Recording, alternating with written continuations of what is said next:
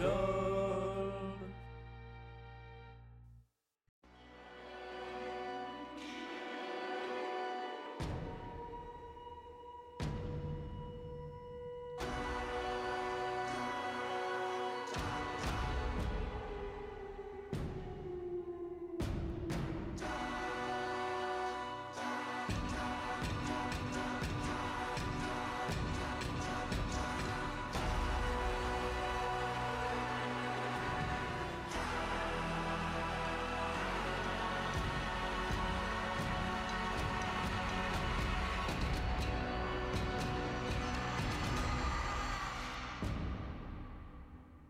Vous écoutez Bouillon de bulles.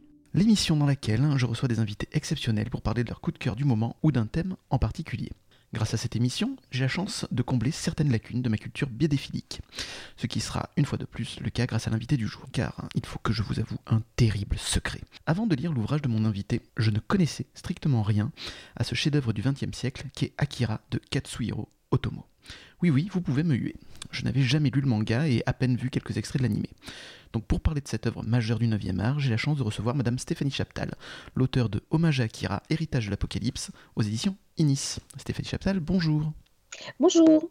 D'ailleurs, ce n'est pas la première fois que je te reçois dans l'émission. Tu as déjà participé au premier épisode de Bouillon de Bulle sur la science-fiction avec Faye et l'Olifant. Oui. Euh, D'ailleurs, si vous êtes intéressé par ce thème, je ne saurais trop vous conseiller de l'écouter, vous ne le regretterez pas. Donc merci encore Stéphanie de revenir dans Bouillon de Bulle. Ben, merci à toi de me recevoir. Es-tu prête pour cette interview? Oui. Alors c'est parti. Tout d'abord Stéphanie, pourquoi avoir choisi d'écrire sur Akira et à travers cette œuvre sur son auteur Katsuhiro Otomo? Parce que pour moi, Akira, c'est une œuvre majeure, Mhm. pas seulement pour euh, le manga, le Japon, le post-apo, mais c'est aussi une œuvre majeure, euh, tout bêtement, du cyberpunk. Mhm. Et donc, on rejoint la SF et euh, un mouvement que j'aime beaucoup. Parce que le cyberpunk, tout le monde pense euh, neuromancien. Certains vont dire, ouais, ok, Blade Runner. Mhm. Mais euh, personne ne regarde le cyberpunk côté Asie. Et Akira Mhm. va donner euh, après Ghost in the Shell, va donner après plein d'autres œuvres asiatiques. Mhm. Et il va aussi inspirer énormément hors Japon. Aussi bien des choses euh, comme euh, des fabricants de motos Mhm. qui vont essayer de reconstruire euh, les motos de la moto de Canada, Mhm. comme la musique. On retrouve Akira, et- Akira les sons et les visuels dans beaucoup de clips, beaucoup d'i- d'imagination. Mhm. Euh, Kanye West a fait quasiment toute une chanson autour d'Akira. C'est aussi une œuvre euh, majeure parce que ça a fait connaître le manga en France. C'est un des premiers mangas qui a été traduit en- et qui est paru en France au point de vue adulte, Mhm. pas juste, bon, c'est de la BD pour enfants. Et c'est un des premiers films d'animation plus tard qui arrivé également en France pour montrer que ben, l'animation, c'était pas juste des, des petits films pour les enfants avec des animaux Mhm. mignons. Ça s'ouvrait Voilà. surtout pour, pour les adolescents et les jeunes adultes aussi. Ça, ça, ça s'adresse à tous les publics. Mhm. Voilà. Peux-tu nous parler de l'auteur hein? Comment est-il venu au manga? Et euh, est-ce que devenir mangaka était un rêve pour lui? Oui. oui. En fait, Katsuhiro Otomo est né dans- à la campagne. Mhm.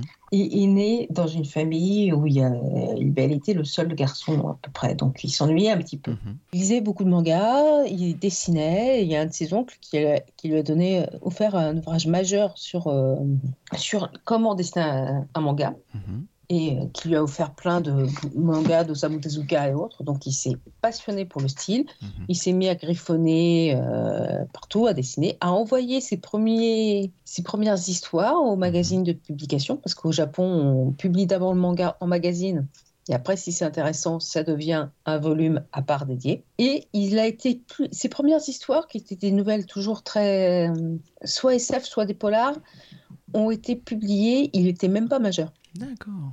Donc c'est un enfant de la balle, quoi. Voilà, c'est l'enfant de la balle. Mhm. Il est monté, il a fait ses études, euh, toujours dans le domaine, puis après, il s'est lancé. euh. Et il a une particularité, Katsuro Otomo, c'est qu'il il écrit, Mhm. il dessine ses mangas. Ça, c'est, on dirait, c'est classique pour un Mhm. mangaka. Mais il fait aussi de la réalisation. Oui.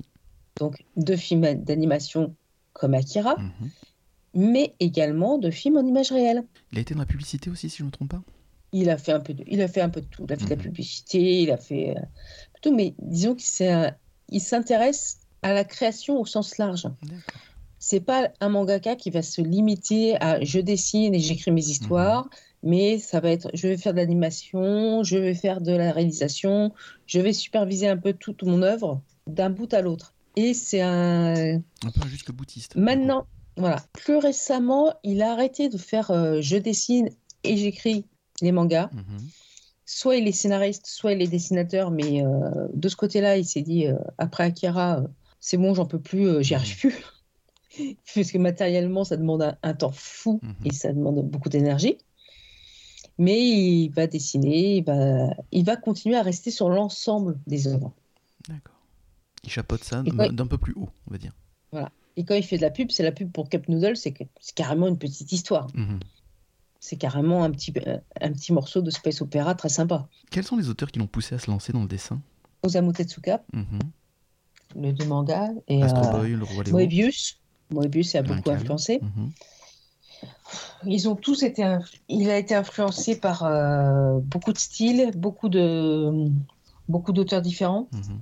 En fait, il a commencé par le dessin en griffonnant. Il a écrit. Il a donc vraiment dans le manga. Mhm. Mais après, il s'est influencé par euh, beaucoup d'autres choses. Il s'est influencé par toute la SF, Mhm. par le style, euh, les auteurs, euh, les comics, énormément de Mhm. comics. C'est lui qui a été, qui a travaillé en collaboration avec Steve Olive de Marvel pour faire une version colorisée d'Akira. Ça lui tenait à cœur d'aller sur le marché américain, du coup. Oui, sur le marché américain, mais c'est grâce à cette version colorisée d'Akira que nous, on l'a eu en France. D'accord. Tout est lié. Voilà, parce qu'en fait, euh, à l'époque où Akira est sorti, il n'y avait pas beaucoup de traducteurs euh, du japonais vers le français. Et euh, là, il y avait une version anglaise traduite et compagnie. Donc, le, le premier traducteur d'Akira en France, c'était Stan Barrett, qui était surtout connu pour faire de la traduction de comics. C'est pour ça que les premières versions d'Akira, c'était pour ceux qui les ont eues, c'était des grands formats euh, qu'on trouvait bah, dans les stations d'autoroute et compagnie en Mhm. couleur. D'accord. Euh, euh, Est-ce que tu peux, est-ce que tu le sais après avoir étudié euh, son cas, pourquoi il était autant porté sur la SF Est-ce que ça, ça vient aussi du, du tropisme japonais, du fait de la Seconde Guerre mondiale, de, de- de la guerre nucléaire, etc. Ou est-ce que c'est une un domaine qui des- le tentait euh, Il voilà, y a un peu des deux. des Il y a effectivement, il y a effectivement un grand goût pour la SF, pour une certaine sorte de SF, notamment le post-apo Mhm. et les mechas qui vient de, bah, de l'histoire japonaise. hein. C'est la, c'est la période, lui, il a grandi en lisant Astro Boy, par Mhm. exemple, euh, et euh, les destructions massives, bah, avec tous les films de kaiju, euh, les kaiju Ega, bah, il en avait plein. Mhm. Et puis, par goût, lui, il était, euh, il a- c'était un très, très grand cinéphile Mhm. qui passait son temps, euh, il se levait à 6 heures du mat pour aller euh, en ville voir du fi- des films Ah oui. quand il était jeune, avant d'habiter dans la banlieue de Tokyo. Donc il, il s'est dévoré énormément de films et énormément de films des années 60-70 Mhm. euh, et début 80 qui sont des films de SF, Mhm. qu'ils soient euh, européens ou, ou euh, américains, plus bah, tous les comics qui sont de la SF euh, pour beaucoup, plus les Moebius qui sont de la SF, plus etc. C'est vraiment le domaine. C'était dans l'air du temps Mhm. pour lui et c'était le domaine qui le, fascinait. Et euh, ce qui est intéressant, c'est que Akira n'est pas sa première œuvre de SF. Mhm. Justement, Toutes la question. Quelle est Toutes sa ces œuvres sont, euh, ont de la, sont de la SF et font écho à, à d'autres œuvres euh, plus courantes. Fireball, son histoire qui est qui n'est pas terminée, qui est une proto-Akira avec deux frères, avec des, des pouvoirs qui affrontent un ordinateur. Mhm. Ça fait écho, euh, ça rappelle quand même fortement un autre Fireball qui, est signé Stephen King, où Mhm. il y a une, en français Charlie, où une petite fille euh, pyromane euh, affronte, euh, avec des super pouvoirs, affronte une entité mystérieuse. Mhm. Euh, on a Memories, qui est un magnifique space opéra qui joue sur la mémoire, sur la, la mort, sur la pérennité, etc. Il a plein de petites histoires qui ont été, qui ont été rassemblées à l'époque par les humanoïdes associés, où il y a énormément de SF, des SF drôles, des SF euh, un peu hippies et compagnie, qui sont... Tout ça, ça a été écrit dans les années 70. Mhm. Donc c'était vraiment son... le gros sujet des années 70. Donc son, son premier succès euh, éditorial, c'est Fireball. L'un de, ses premiers succès éditoriaux, ça a été Fireball. L'un de ses premiers succès euh, connus. Mhm. Après, tu as eu Domu, Rêve d'enfant, Mhm. Qui est euh, encore qui est plus du fantastique que de la SF parce qu'on n'a pas d'explication sur euh, les pouvoirs Mhm. des protagonistes et qui est très intéressant parce que c'est du fantastique euh, bien gore mais Mhm. qui se passe où dans des bars d'HLM l'endroit où Mhm. tu peux compter sur les doigts d'une main les films les films et les histoires d'horreur qui se passent en plein milieu d'une barre d'HLM Mhm. Enfin, des histoires d'horreur qui ne soient pas réalistes hein. J'ai l'impression qu'il aime énormément tu sais, le côté urbain aussi, que ce soit dans toutes ses œuvres. Ces barres d'immeubles assez aseptisés, euh, sans âme, etc. Pour y apporter des personnages qui, eux, donc, font ressortir leur humanité, du coup. Bah oui, c'est tout à fait le.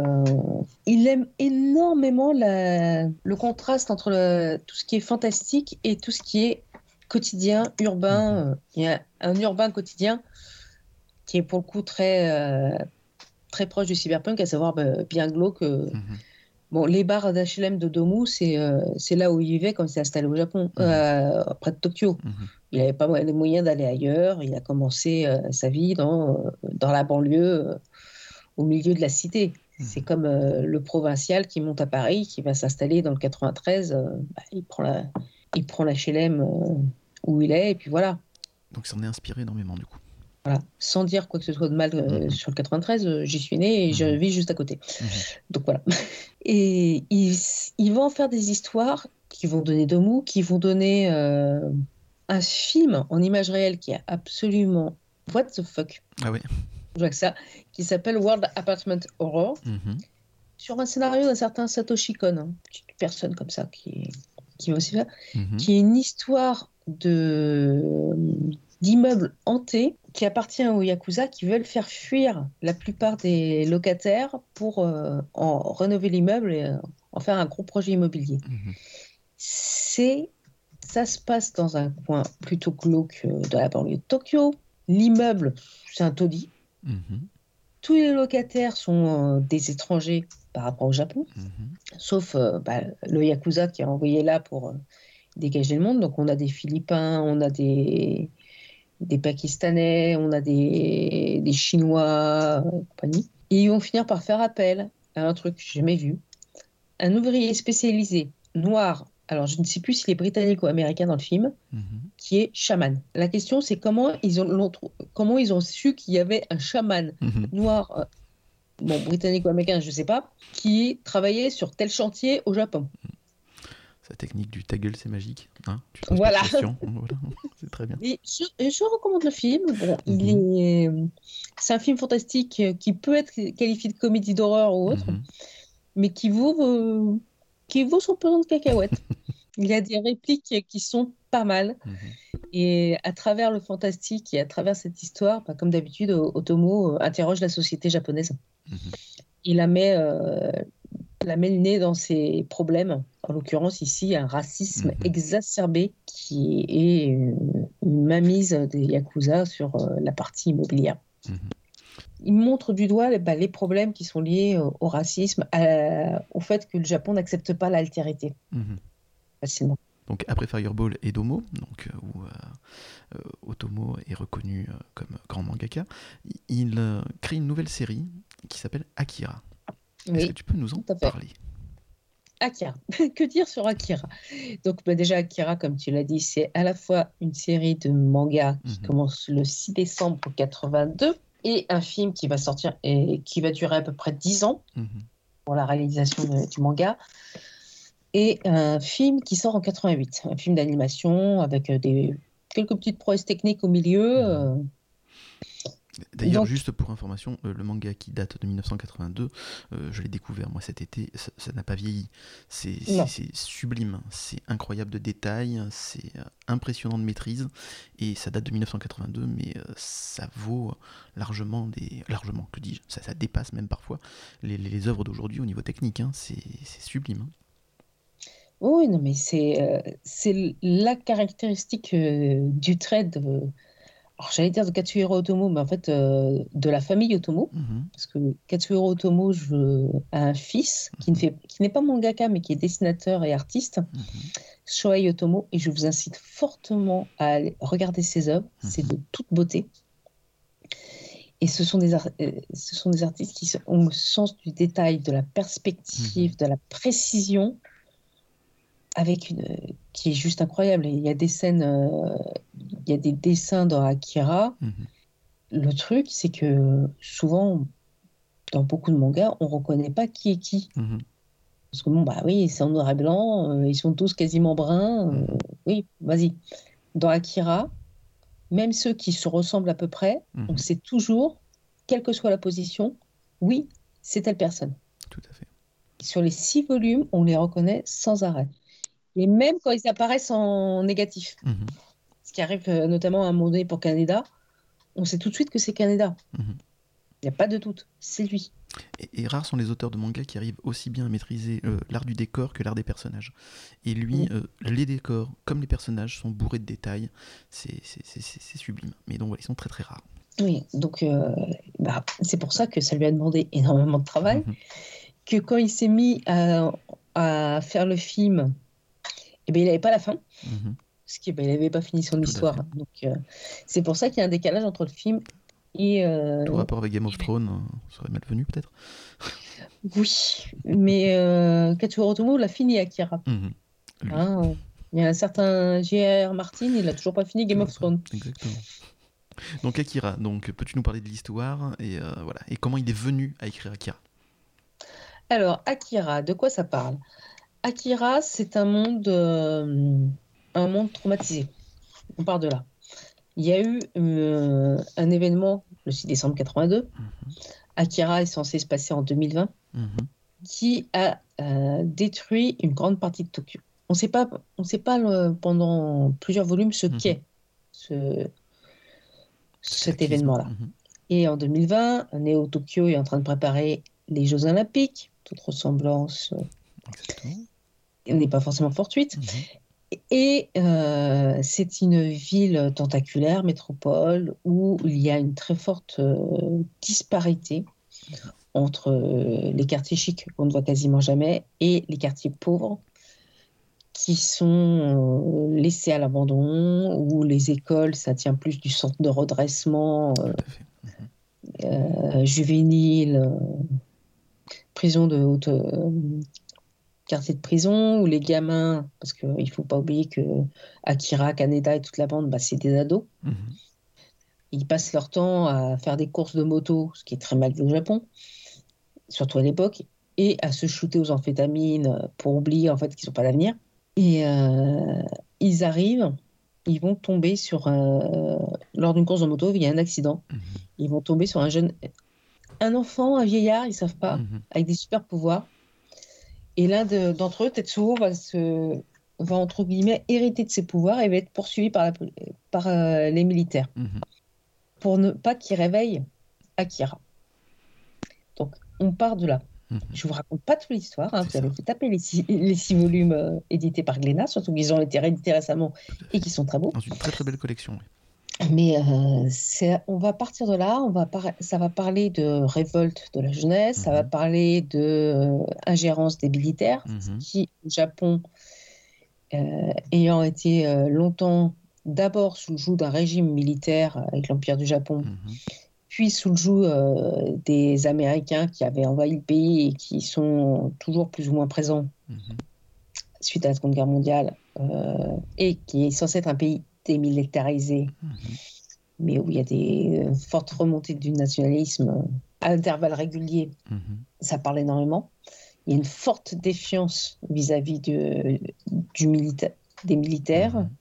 d'une partie de la population. Ça parle de, euh, de l'association entre le militaire et le capitalisme. et une ça parle... aussi au niveau des politiques. Hein. Il, les, assassine aussi dans l'histoire. Hein. Notamment un en particulier mais également au niveau de la religion. Mhm. Euh, est-ce qu'on peut élever Akira et Tetsuo au, au, stade de Messie et quels sont les risques mhm. que ça va générer? Et en fait, euh, ça s'appelle Akira, mais Akira, on s'aperçoit vite que c'est un jeune enfant avec des pouvoirs très, très dangereux sur la mhm. réalité, dont Tetsuo a hérité.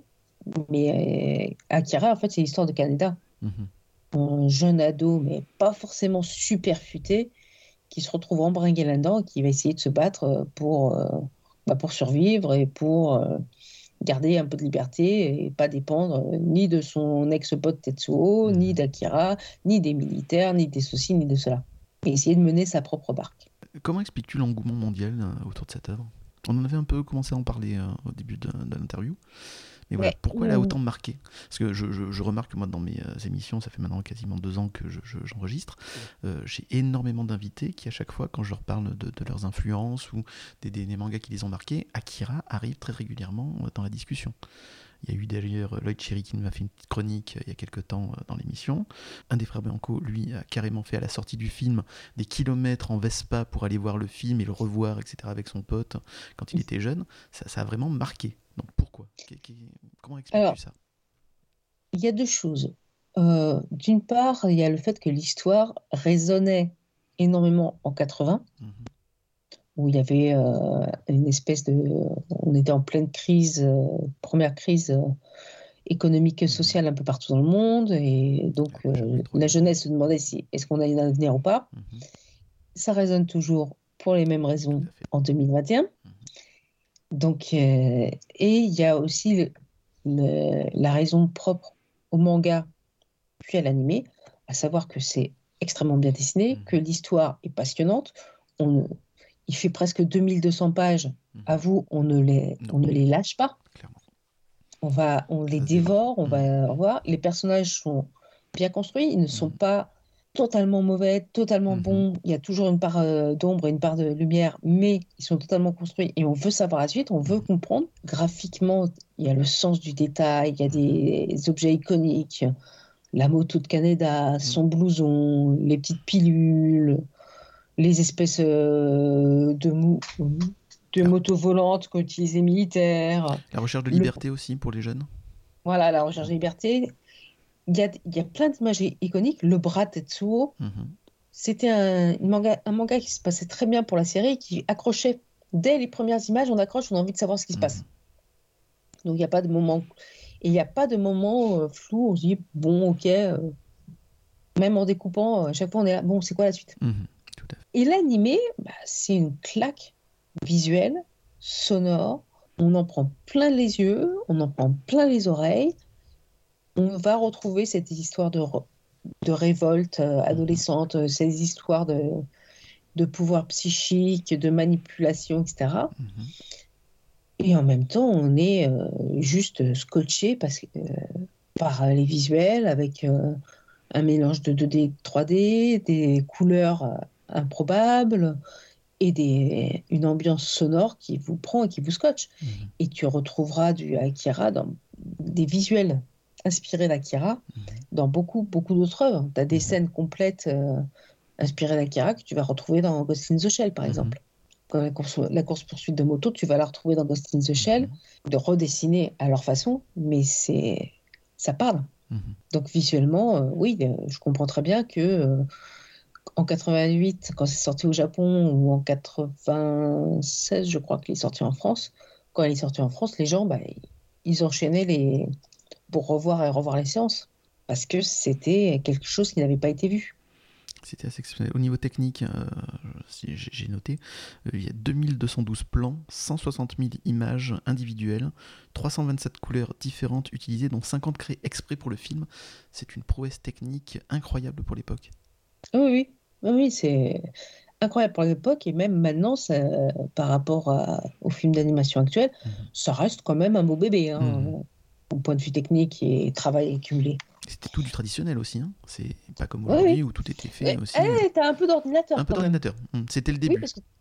oui t'as le début de la scène en 3D quand ils s'harmonisent pour retrouver, essayer de voir où sont les différents enfants surdoués avec euh, l'espèce de vague. Par exemple, c'est de la 3D. D'accord. Euh, tu en parlais aussi un peu au début. Euh, il y a aussi cette sensation quand tu lis Akira de passer de l'âge d'enfant à l'âge d'adulte.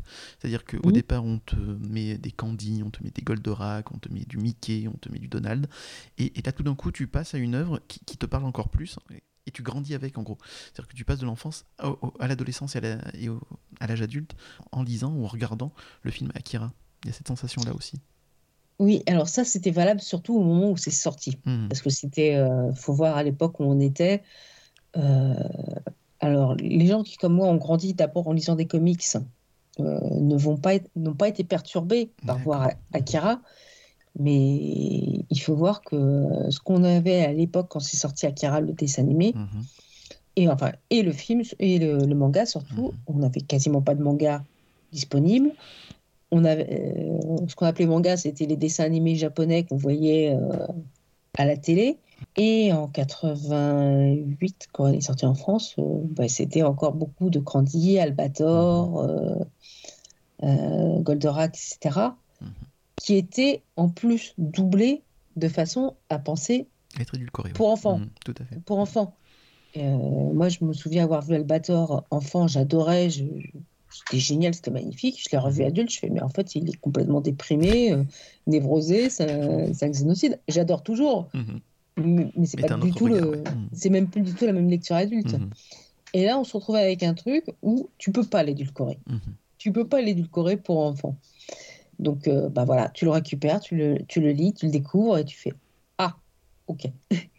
et je me souviens, j'ai une amie qui m'a raconté qu'elle, elle a été voir Akira mhm. avec sa grand-mère. Oh. elle, avait, elle, avait, 15 ans à l'époque. Elle, euh, on va voir un dessin animé, maman. Euh, mamie. Et eh ben, ça a été un choc pour les deux. Elles ont adoré, mais c'était un choc pour les deux. Ah, d'accord. La, grand-mère n'est pas sortie en hurlant, donc ça, s'est bien passé du coup. Est-ce que c'est dans cette série que, que, Otomo arrive à trouver son, son véritable style? Il avait déjà trouvé son style avant. Mhm. C'est euh, là où Akira, c'est la quintessence de son mhm. style. Et après, c'est le problème, il n'arrivera jamais à se remettre de cette œuvre majeure. Mhm.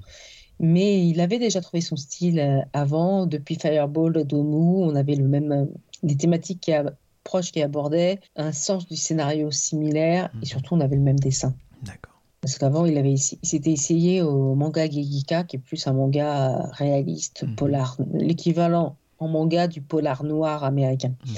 Si je fais, si je simplifie énormément. Et là, on se retrouve avec son vrai, son style qui lui est propre. On va retrouver après euh, son autre œuvre majeure qui va suivre, Mover Savara. On va retrouver des thèmes d'Akira, mais c'est plus lui qui est au dessin.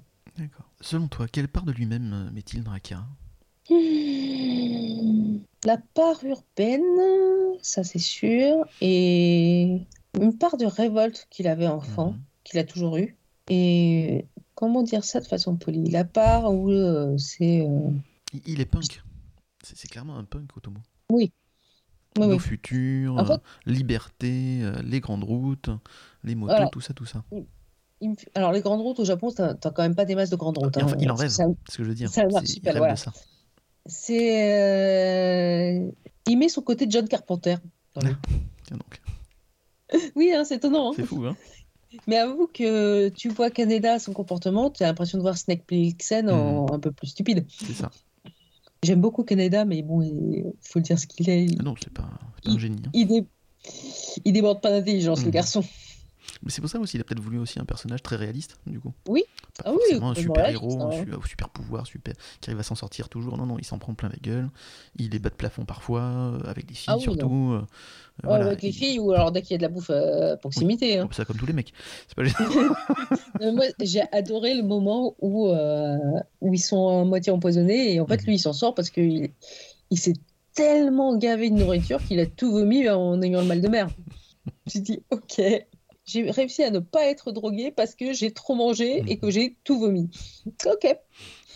Donc voilà, c'est ce côté euh, anarchiste en fait de Otomo qui nous dans Akira. Anarchiste et en même temps tout, un mélange de révolte et d'humour. Mhm. Parce que il y a des moments donnés dans le manga où j'ai éclaté de mhm. rire devant les réflexions de Canada ou certains gestes et certaines actions. Je me suis dit, mais c'est pas possible.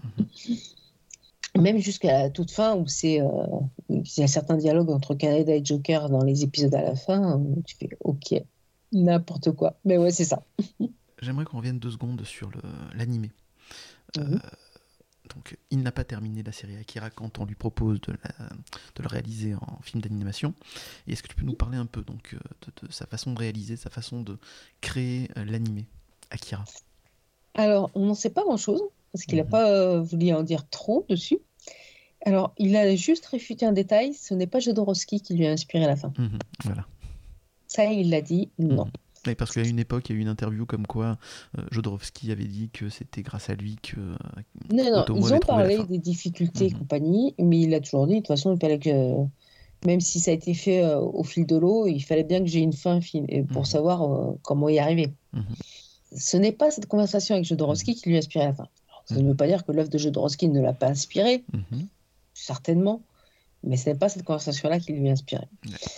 Et euh, ça a été. euh, il faut voir aussi qu'en parallèle, il se- supervisait la réalisation de l'animation, Mhm. il supervisait aussi la sortie d'Akira, Mhm. le manga. Mais voilà, pour parler de son, son côté maniaque en fait au niveau du film, c'est qu'il a euh, géré de bout en bout tout. Oui, y compris la musique où il a été chercher euh, le groupe et, et compagnie. La musique a été composée par Soji Yamashiro Mhm. et, euh, et c'est un truc expérimental. Et le groupe, l'interprétation a été confiée à Geino Yamashiro Gu- Gumi, une espèce d'orchestre avec une centaine de musiciens, euh, un mélange euh, d'instruments modernes et euh, traditionnels, et ça s'entend. C'est une musique totalement expérimentale d'ailleurs, Ah oui, totalement. Comme on a vu dans l'extrait en introduction de l'émission. Euh, donc on lui laisse les, les pleins pouvoirs pour euh, gérer euh, ce film d'animation, qui, avait- qui avait quand Mhm. même un énorme budget pour l'époque. Oui, et tu as vu, un, c'est un mélange de différentes maisons de production. Mhm. C'est pas, il y a pas, en fait, on lui laisse les pleins pouvoirs parce qu'il n'y a pas un studio de production. Ils sont tellement mélangés les uns les Mhm. autres que forcément, bah, il il faut faut bien qu'il y ait un maître d'œuvre. Chapeau, c'est lui. D'accord. Comment t'expliques d'ailleurs qu'on lui ah, en dehors du fait qu'il fallait un maître d'œuvre pour gérer toutes ces maisons de, de- de production, euh, les maisons de production quand même aujourd'hui sont très très frileuses. Comment t'expliques qu'on lui ait laissé les pleins pouvoirs quand même relativement facilement pour lui permettre de faire en gros ce qu'il voulait avec un budget, je répète, qui était assez conséquent pour l'époque, qui était le plus gros budget d'ailleurs pour un film d'animation à l'époque, hein, si je me trompe pas. Oui, oui, c'est ça. Mais en fait, on lui a laissé les pleins pouvoirs tout bêtement parce que la plupart des producteurs n'étaient pas des maisons de production traditionnelles Mhm. Et que c'est euh, que c'est des maisons de production qui sont euh, qui viennent d'un peu partout dans le monde. Mhm. Et surtout parce que Akira, ça a été une bombe, euh, le manga, au niveau euh, vente. Dès le premier numéro, ça a explosé le nombre de ventes, Mhm. ça a toujours généré de ventes. C'est comme euh, si on te dit, bon, bah, écoutez, monsieur euh, Marc Lévy, euh, vous, vous êtes euh, un best-seller, vous sortez un livre, vous en sortez des millions à chaque fois, faites la réalisation d'autres films. On va- même C'est- audacieux de comparer Otomo à Marc Lévy. oui, non, non mais c'est au niveau, au niveau euh, je compare au niveau Vente. simplement Mhm. vente, Tout à fait. pas au niveau qualité, euh, parce que évidemment ils sont, Oui, ils je jouent pas dans la même cour et c'est pas du tout le même style. mais c'est la même idée, c'est tu as un super truc de vente, Mhm. ok, vas-y. Ils ont vendu le film Akira Mhm. en se basant sur le nom de Katsuhiro Otomo. Mais c'est pas, pas forcément un bon euh, mangaka et un bon réalisateur. Ils ont pris un risque aussi. Mais en même Ils temps, est-ce que pour le coup ça payé. tout à fait. Mais est-ce que aussi Otomo c'était pas sa condition euh, pour le réaliser, d'avoir les pleins pouvoirs? Euh, Je pense que oui, et puis surtout qu'il s'est toujours intéressé à la réalisation. Il a Mhm. toujours fait un peu de réalisation. Il a travaillé après sur Memories. Euh, il a travaillé sur euh, World Apartment Touro. Il a fait plein de films en images réelles ou d'animation. Il est en train de travailler sur Orbitalera, on espère. Mhm. Et, euh, mais c'est, il a fait énormément de choses différentes. Donc oui, c'est pour lui, c'était, il n'imaginait pas de le faire sans tenir compte, euh, sans parler avec, euh, sans avoir les plein pouvoir. Mhm. C'était important pour lui. Donc c'est toujours le côté jusqu'au boutiste des choses. Quoi. Il est maniaque, il est euh, pointu dans tout ce qu'il fait et il va jusqu'au bout du coup. Oui. Mais un exemple de je suis pointu euh, dans ce qu'il fait, c'est que si on reprend le moment où euh, Akira est sorti chez Marvel. Mhm. Donc on a passé, euh, on- ils ont appelé un coloriste, Steve Olive, qui travaillait depuis longtemps. Ils lui ont envoyé les, les mangas en japonais, euh, qui s'étaient fait traduire, donc il y avait des explications à côté qui fait quoi. Et on lui dit, viens à New York, on rencontre euh, Katsuhiro Otomo. Katsuhiro Otomo a vécu un an aux États-Unis, donc il parle anglais. Il rencontre ce monsieur Otomo, il, il discute, et pour lui expliquer ce qu'il veut, Katsuhiro Otomo prend les crayons colorés directement dans le manga. Il lui dit, toi, ça c'est telle couleur, ça c'est telle couleur, ça c'est telle couleur. Oui, c'est fou. Et euh, à chaque fois, il lui envoyait le code couleur et euh, à chaque fois tout. Parce que quand le manga est sorti en version colorisée pour Marvel, Mhm. Katsuhiro Otomo s'occupait déjà d'Akira, le film, et de continuer l'histoire. Mhm. Mais a il est- le coloriste leur envoyait régulièrement les pages pour vérifier, ouais, la couleur, ça te va, et Mhm. compagnie. Il y a eu un vrai échange entre les deux. Un travail de fourmi. hein. Oui, Euh, revenons au, au film Akira. Euh, comme tu l'as dit, quand il réalise Akira, le, le manga n'est pas terminé. Euh, Oui. Ce qui crée donc des différences assez importantes entre l'animé et le manga. Est-ce que tu peux nous parler de ces différences? Est-ce qu'on peut dire que l'animé et le manga sont deux œuvres bien différentes? Pour moi, oui. J'ai des... interrogé des gens qui sont... ils me disent, ouais, j'adore Akira, c'est génial, la compagnie. Mhm. Ouais, d'accord. Et qui connaissent pas le manga, Mhm. ou qui ne connaissent pas l'animé, qui sont à fond dedans, Mhm. qui connaissent, mais qui, euh, qui se passent complètement du manga ou de l'animé. Alors j'avoue que moi par contre je suis grand fan du manga et que j'ai été j'ai eu la sensation d'être trahi par l'animé clairement avec des personnages donc qui disparaissent ou des personnages qui n'ont pas les mêmes rôles ou des enjeux voilà après la rapidité du traitement c'est forcé hein. tu, tu as six tomes tu vas pas Oui, le résumer euh, en une heure et demie euh, en animé mais voilà mais même au niveau du traitement des personnages je me suis senti trahi Oui, il y a des personnages qui sont, qui sont complètement différents. Euh, Dame Miyako, par exemple, je la trouve, Tout à je fait. trouve qu'elle a, qu'elle a été trahie. Ah oui. Euh, Ka- Kaori apparaît dans l'animé, c'est une création de l'animé, Mhm, et elle apparaît bien plus tard dans le manga, mhm, dans un rôle complètement différent. Et euh, c'est vrai que autant le manga peut être euh, avant-gardiste, y compris dans, pour- dans le rôle des femmes tout à fait du manga.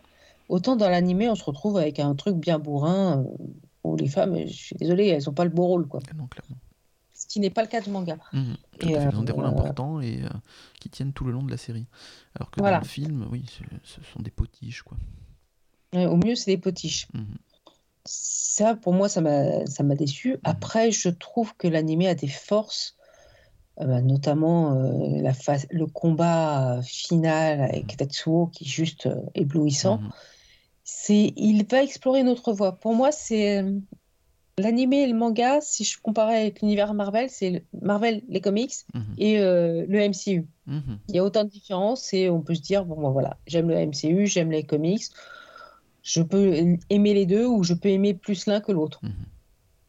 Et euh, ça me pose aucun problème. Et d'ailleurs, l'animé aussi, comme le manga, a très très bien vieilli. hein. Il n'a pas vieilli. Il est d'une euh, force, d'une beauté, d'une rapidité dans le traitement des images euh, et des actions assez incroyable pour l'époque. Et ça n'a pas vieilli. On peut le regarder aujourd'hui. sur- peut, euh, surtout, ils le remettent au goût du jeu régulièrement. Il est Mhm. ressorti en 4K et compagnie, et donc ils retravaillent régulièrement dessus pour. Mhm. qu'il soit modernisé. Ok, ça je savais pas. En tout cas, c'est une réussite euh, encore aujourd'hui. Les thèmes, par contre, dans le, dans le manga et dans l'animé sont les mêmes. Ils ne modifient pas. Euh, bah, à part euh, la place des femmes Mhm. Et euh, bah, la fin, oui, on retrouve euh, une thème, un, thème de la révolte, Mhm. autour de la révolte, autour de la manipulation cachée euh, militaire capitaliste, autour des pouvoirs des enfants euh, et de la façon dont ils sont utilisés, etc. Et on, trouve, on retrouve le, le Tokyo post-traumatisme, post-apocalyptique, cyberpunk. Ok. Akira est toujours d'actualité? Oui, Et pourquoi du coup? Parce qu'on déjà on est, on est dans la même situation que, euh, enfin, dans une situation similaire que en 1982 quand elle est sortie. On n'est pas dans un. Mhm. on est dans une crise à nouveau. euh, bon, là en plus en ce moment sanitaire, mais euh, financière, économique, c'est pas flambant, que ce soit au. Japon ou ailleurs. Mhm. Il y a des, de plus en plus de disparités entre euh, les riches Mhm. et les, les moins riches. Voire les pauvres, mais euh, ça engloupe de plus en plus de monde, les pauvres. Mhm.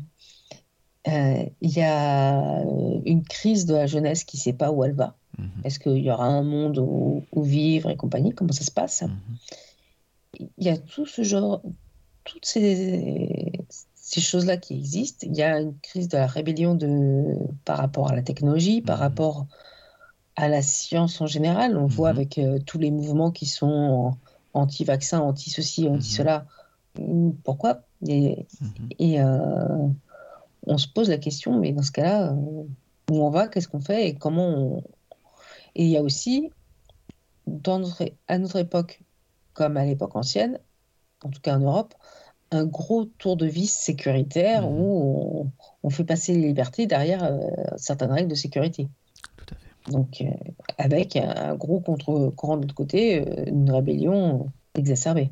Il y a un film qui est en préparation sur Akira, un film live, plus en animation du coup? Alors, en théorie, Ah. il y aura un film en préparation. Mhm. Taiki Waititi était sur les rangs. C'était le Euh, réalisateur de, Thor Ragnarok, hein, pour les Voilà. auditeurs. Entre-temps, il y a Thor 4, Love and Thunder, qui doit sortir. Mhm. Euh, je ne sais plus qu'il a d'autres projets, donc on ne sait pas. À un moment donné, il y a eu un film live qui était en préparation Mhm. Et qui. euh, alors, il y a eu plein d'idées pour un film live d'Akira. Il y en a qui ont voulu euh, balancer de Neo Tokyo à Neo, Neo New York, Oui. Faire de Kaneda et Tetsuo des frères Mhm. et pas simplement des- les meilleurs potes. Euh, bon, évidemment, blanchir les personnages, hein, Oui. parce que c'était Hollywood qui s'en occupait. Mhm. Là, Taika Waititi avait, avait réussi à gagner la confiance des, des fans en disant Mhm. non, moi j'adore Akira, ça va rester au Japon. Et je ne ferai pas la même erreur que Ghost in the Shell. Voilà, Mhm. que Ghost in the Shell, que Death Note, ou que, je viens de le voir, le film d'animation Senseiya. Il est en cours et je crains le pire. Alors déjà, euh, simple, Sean Bean. Qu'est-ce que Sean Bean vient faire dans Senseiya? Senseiya, oui, tout à fait, oui. Bah, il va mourir de toute façon dans l'histoire, on le sait. Oui. Voilà. Non, mais il y a eu aussi euh, Dragon Ball, euh, le- le- qui a été une catastrophe, Ah, euh, on avec ne une partie aussi du casting. il n'existe pas. Ne-. Il n'existe pas, Mm. on n'en parle pas. Là, c'est, on, atteint un niveau euh, que même le Star Wars turc n'atteint pas. C'est un énorme risque de vouloir adapter euh, Akira en film live. T- Tout Ah est oui. parfait, que ce soit le manga ou même l'animé, euh, chacun de leur côté. Et euh, tu, tu prends le risque de vouloir réadapter une œuvre qui est déjà parfaite au cinéma. C'est- casse-gueule. C'est- T'as déjà 90% de chances de te planter. Ah bah, regarde, Denis Villeneuve, il a bien réussi avec Dune. Ah, C'est pas pareil. Dune est une œuvre euh, littéraire. Tu peux l'interpréter comme tu veux. C'est tu n'as pas l'image, tu n'as pas déjà tout. tout oui, tout- tu n'as pas voilà. déjà les images en tête, euh, Exactement. visuellement. Donc tu peux euh, te recréer ça. Tu, tu as le film de Lynch qui est, que j'aime beaucoup, qui est une, une horreur, mais que j'aime énormément. Mais euh, voilà, tu tu te bases pas sur Dune de Lynch pour voir le Dune de Villeneuve. Tu te bases sur l'œuvre littéraire d'Herbert. Là, par contre, tu as une œuvre graphique et tu as Oui. tout déjà. Donc là, je trouve que c'est hyper casse-gueule. Ah oui, non, mais c'est hyper casse-gueule, hein, c'est clair. Et il faut voir ce que ça va donner, mais euh, si ça se fait un jour, Mhm. Et donc, il y a une raison. rien de sûr. une raison. Mm. Voilà. C'était lancé, on n'a pas d'écho pour l'instant. Mhm. Il n'y a rien de neuf depuis que j'ai écrit le bouquin, donc... euh, Oui, Enfin, il y a eu une petite pandémie au milieu aussi. Oui, il y a eu une petite pandémie au milieu, il y a eu plein de choses au- autour, mais pour l'instant, c'est en stand-by. Ok. Euh, Est-ce que Otomo a de nouveaux projets? T'as as commencé un peu à en parler tout à l'heure. Bah, il avait un. Alors, il y a deux choses. Autour d'Akira, il avait le projet de faire une série d'animés animés en se basant sur le manga. Donc, refaire l'histoire d'Akira en animation, mais sous forme de série qui Mhm. reprendrait le manga. Au moins, on ne serait pas trahi du coup. Voilà. Il y a le projet de refaire une publication de toute son œuvre euh, passée, présente, euh, sous forme d'anthologie au Japon. On attend de voir où ça en est. Et il avait présenté, mais évidemment, comme tu l'as dit, il y a eu une petite pandémie entre-temps, un, autre, un nouveau film d'animation qui s'appelait Orbital Era, Mhm. dont on attend de voir ce que ça va donner, qui serait sur euh, des jeunes ouvriers euh, en, en station orbitale, euh, avec un retour sur Terre, avec une thématique assez proche d'A- d'Akira, des jeunes rebelles qui savent pas où ils vont, etc. Mais on n'en sait pas grand-chose de plus. On a vu quelques images, enfin quelques images, on a vu, euh, ouais, vraiment très quelques images, et à part que la moto, ça serait du skate. Mhm. Voilà. C'est pas la même chose du coup. Non, c'est pas la même chose, mais bon, euh, c'est vrai qu'en en orbite, on, a- on imagine mal euh, une grosse cylindrée. Donc voilà, on en est là, et depuis, bah, on verra bien. hein. D'accord. Bon, on espère que ça va sortir, parce que ça sera de toute façon, a priori, de, de très bonne qualité. Donc, Oui. euh, hâte de découvrir ça. Stéphanie, euh, peux-tu nous parler des œuvres qui ont suivi Akira? Mais en fait, le problème, c'est que Akira, ça a un peu, euh, ça a un peu étouffé le reste. Mhm. Et tout le monde le jugeait à l'aune d'Akira. Donc, Mhm. euh, en manga, Moversara Z, si je te dis Ipira, le petit vampire, voilà. Mhm. hein. Bah, pourtant, c'est des, des choses qui existent, mais qui sont qui sont passés sous, euh, sous silence. Euh, Par contre, en lisant ton livre, Mother Sarah, ça me tente énormément. Steam Boy, euh, à le voir, ça me tente aussi énormément. Mémorise aussi. tu as des choses euh, au cinéma. Il y a eu Métropo- il a fait, euh, il a travaillé sur Metropolis, il a, il a fait Steam Boy, il a fait euh, World Apartment Horror, il a fait Mushishi. Euh, il a travaillé aussi sur Jojo Bizarre's Adventures, ce qui est tout à fait normal. Mhm. Mais euh, il n'y a pas. À chaque fois, on le revoit en tant que. euh, on le revoit en mettant sur, en le mettant en face à Akira. Mhm. À chaque fois, on va le re- Les gens, c'est une œuvre qui a été tellement puissante qu'elle a- qu'à chaque fois, quoi qu'il fasse, même quand il essaie de sortir le plus possible d'Akira, comme Steam Boy qui est complètement différent dans le style, Mhm. par exemple, les gens ils vont refaire une comparaison avec, systématiquement. La qualité est toujours aussi exceptionnelle, mais les sujets euh, parlent moins aux gens, du coup. Voilà, et les gens vont se dire oui, mais oui, mais comme dans Akira. Mhm. Non, non, non, non, non, arrête. Non, Mhm. pas comme dans Akira. Laisse, laisse-lui le te présenter une œuvre qui soit à lui sans que tu Mhm. la juges euh, par rapport à Akira. Mhm. Et c'est son problème. Et après, bon, lui, il a aussi euh, énormément euh, capitalisé sur le succès d'Akira. Mhm. Avec, euh, il y a tout un merchandising qui s'est fait autour. Il y a des ver- il y a je ne sais plus combien de versions de la bande originale qui ressortent régulièrement et qui à chaque fois se classent dans les meilleures ventes euh, au Japon. Il y a des versions Akira ressort régulièrement et est retravaillé régulièrement pour tous les supports euh, d'enregistrement vidéo. Mhm. Donc là, le plus récent, c'est la 4K. Mais à un moment donné, euh, le problème, c'est qu'il n'a pas arrêté de travailler après Akira. Mhm. Et euh, du coup, il a du mal à faire connaître le reste de son œuvre. Surtout qu'il essaie de, se... de, de changer. hein. À chaque fois, il essaye de trouver un, nou- un nouvel angle d'attaque, Mhm. une nouvelle approche. Ça passe plus ou moins bien, mais euh, A des auteurs qui font toujours la même chose tout au long de leur carrière, lui il essaie de se renouveler. Voilà. Et euh, malgré tout la qualité qu'il y met, il ne touche pas autant que qu'avec Akira. pas autant. voilà. C'est désolant. Mhm. Euh, quels sont les points communs pour toi entre toutes les œuvres de- d'Otomo? Alors, euh, graphiquement, qu'il soit dessinateur ou scénariste, il y a une, une énorme attention au trait, Mhm. au dessin. Même en étant scénariste, c'est rarement bâclé. Il y a une énorme attention à l'image et à ce que l'image te raconte en elle-même. Mhm. Je m'explique. Euh, il a écrit des histoires sans parole. Mhm. Et, et pourtant, elles sont extrêmement riches. Quand tu regardes ces films euh, en images réelles, ces films d'animation, ou que tu lis ces mangas, tu as toute une histoire qui se raconte hors des dialogues, Mhm. qui se tient, qui est construite, où on peut suivre euh, ce qui se passe sans comprendre les, les textes. Donc, euh, c'est un, un des points communs déjà au point de vue technique, c'est que c'est euh, il y a une immense intention à l'image et à la, à la qualité narrative de l'image. Mhm. Et après, du point de vue euh, dans le fond, il y a une certaine rébellion contre l'ordre établi, une certaine critique de l'ordre établi Mhm. qui n'est pas un appel à la révolution, mais qui est vraiment un appel à toujours contester et euh, se dire attends, tu fais quoi? Pourquoi tu fais ça, compagnie? Il dit pas on va faire la révolution et le monde d'après sera meilleur. Mhm. C'est pas forcément le cas, mais on va y réfléchir. Il faut à chaque fois contester, voir comment ça peut bouger et comment sortir euh, du, euh, du cadre euh, institutionnel pour, pour mieux le réinterroger derrière. Euh, D'ailleurs, quelle est pour toi son histoire la plus personnelle? Celle qui pourrait le mieux le définir? Je ne sais pas trop, parce qu'en Mhm. fait, il met de lui dans son, dans sa fougue et compagnie, dans ses histoires, mais je, il ne met Sans pas de lui, au- euh, pas de lui au sens où il ne s'inspire pas de sa propre vie euh, et compagnie. Et Mhm. on ne sait pas grand-chose de sa vie, en fait. Mhm. On sait qu'il est marié, qu'il a fait son voyage de noces aux États-Unis, qu'il a un fils, et voilà. Quelles autres œuvres de Katsuhiro Otomo conseillerais-tu à nos auditeurs? En priorité, parce que effectivement, il en a fait quand même beaucoup. En priorité, euh, alors déjà, je- en manga, je conseillerais fortement de lire Domo si vous aimez le fantastique. Mhm.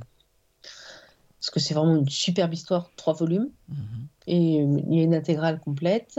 En film d'animation, euh, j'hésite, et je dirais plutôt euh, Memories, Mhm. qui, a- qui rassemble trois courts-métrages qui sont inspirés de ces histoires à lui qui avait sorti avant en manga. Et en film, en images réelles, juste parce qu'il est extrêmement what the fuck, mais je le trouve Mhm. génial. World Apartment Horror. Et celui-là, il t'a marqué. oui. Ah mais non, mais celui-là il est vraiment très très drôle. Après, euh, Steel Boy est très bon, euh, Metropolis euh, est une belle réinterprétation du mythe, mais si tu m'en demandes trois, je te dirais ces trois-là. D'accord. Bah, écoute, merci du conseil. Pour toi, est-ce qu'il a des héritiers? Oui. Que ça soit alors, Oui, oui. au niveau euh, manga, que ça soit au niveau film, Ah bah oui. au niveau animation. Et si oui, lesquels du coup? Eh ben déjà pour le, pour le manga, il y a tout ce qui est euh, Ghost, in, Ghost in the Shell, c'est un Mhm. héritier d'Akira. Euh, Gun, c'est c'est un héritage d'Akira. mhm. Euh, Berserk, Oui. Parce que Miura euh, avait dit être, euh, avait appris à dessiner en, en re- redessinant les pages d'Akira. mhm, Donc euh, même si l'histoire n'a pas grand-chose à voir, euh, Berserk Mhm. et sans Akira, pas de Berserk. Ça c'est pour le Japon. C'est euh. Après, tu vas retrouver du Akira dans les films mhm. hollywoodiens. Tu as Chronicles qui est Mhm. on aime ou on n'aime pas Chronicle, mais euh, c'est un copier-coller d'Akira euh, repensé euh, sur l'ouest, euh, la côte ouest Mhm. américaine. Euh, Midnight Special, tu as énormément de films ou de séries où tu Mhm. retrouves du Akira. Stranger Things Stranger Things, et bien entendu, tu retrouves du Akira dans, dans Ready Player One aussi. Euh, t'as as une vidéo qui tourne sur Internet où on, on voit le dérapage d'Akira, euh, de Mhm. Canada avec sa moto, et on la voit réinterpréter avec plein d'autres films. Eh oui. Donc tu vois, et là tu Mhm. dis, ouais ok, là il y a quelque chose. Mhm. Il y a des choses qui sont vraiment inspirées directement. Mhm. Et, euh, et j'ai quelques auteurs qui m'ont dit, ouais, moi c'est parce que j'ai vu Akira que je me suis lancée dans l'écriture de romans, dans, euh, etc. Et ça a aussi une inspiration euh, transverse Mhm. qui est, euh, qui est présente sans être euh, clairement revendiquante. Et il y a aussi les, œuvres de son fils, Mhm. même si euh, le papa n'a pas voulu l'aider. Ah oui. C'est une relation conflictuelle, une fois de plus? Oh bah c'est oui, c'est une relation conflictuelle comme souvent euh, Mhm. en- entre créateurs japonais, on va dire. Mhm. Toute ressemblance avec euh, les- le père et le fils Miyazaki. euh. Oh, je n'avais pas pensé du tout, tiens.